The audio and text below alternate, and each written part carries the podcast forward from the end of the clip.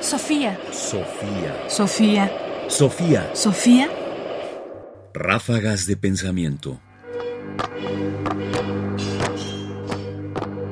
Ráfagas de pensamiento. Pensar la vocación. Saber si tenemos una vocación o no, si nos debemos dejar de llevar por las cosas o si estamos destinados a hacer algo en, en, específico. Es decir, esta idea que circula a veces hoy de que todos tenemos algo que cumplir en esta vida es ciertamente una idea complicada de digerir, sobre todo cuando uno es joven.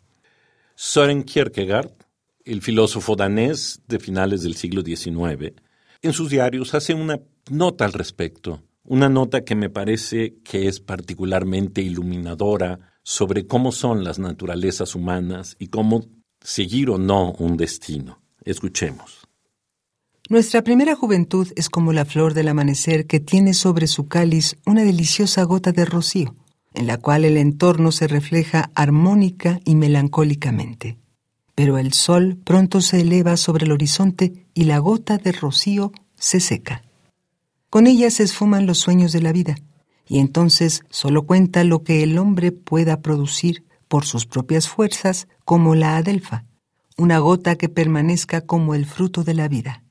Para eso es necesario, primero y principal, situarse en el lugar que a uno le es propio, aunque éste no siempre es fácil de encontrar. En este sentido, hay naturalezas afortunadas que tienen una inclinación muy clara hacia determinada dirección y siempre se abren camino por la senda indicada, sin que jamás las domine la idea de que quizás deberían tomar otro camino. Hay en cambio naturalezas que se dejan gobernar por su entorno y nunca comprenden realmente hacia dónde aspiran.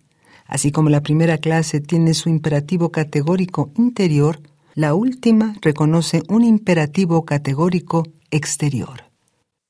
Soren Kierkegaard, Los primeros diarios, volumen 1, 1834-1837.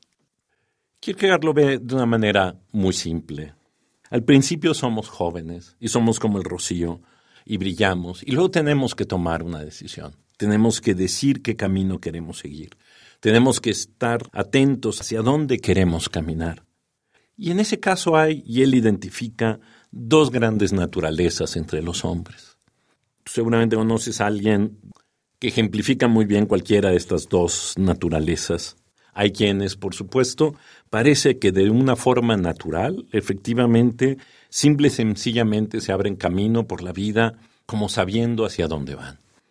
Ya vemos otros que no, que vamos dando tumbos y que nos dejamos de alguna manera gobernar por el entorno, tratando de comprender mejor, en la medida de lo posible, cuál puede ser nuestro lugar. En el fondo, Kierkegaard lo que señala es la solución de quiénes somos y cuál es nuestro lugar en el mundo no está en claro. A veces hay personas que parecen haberlo encontrado de inmediato y otros que simplemente seguirán intentando encontrarlo en algún momento. Sofía. Sofía. Sofía. Sofía. Radio UNAM presentó Ráfagas de Pensamiento. Más información en la página ernestopriani.com. Busca el podcast en www.radiopodcast.unam.mx diagonal podcast. Comentarios: Ernesto Priani Saizó. Producción Ignacio Bazán Estrada. Sofía. Sofía. Sofía. Sofía.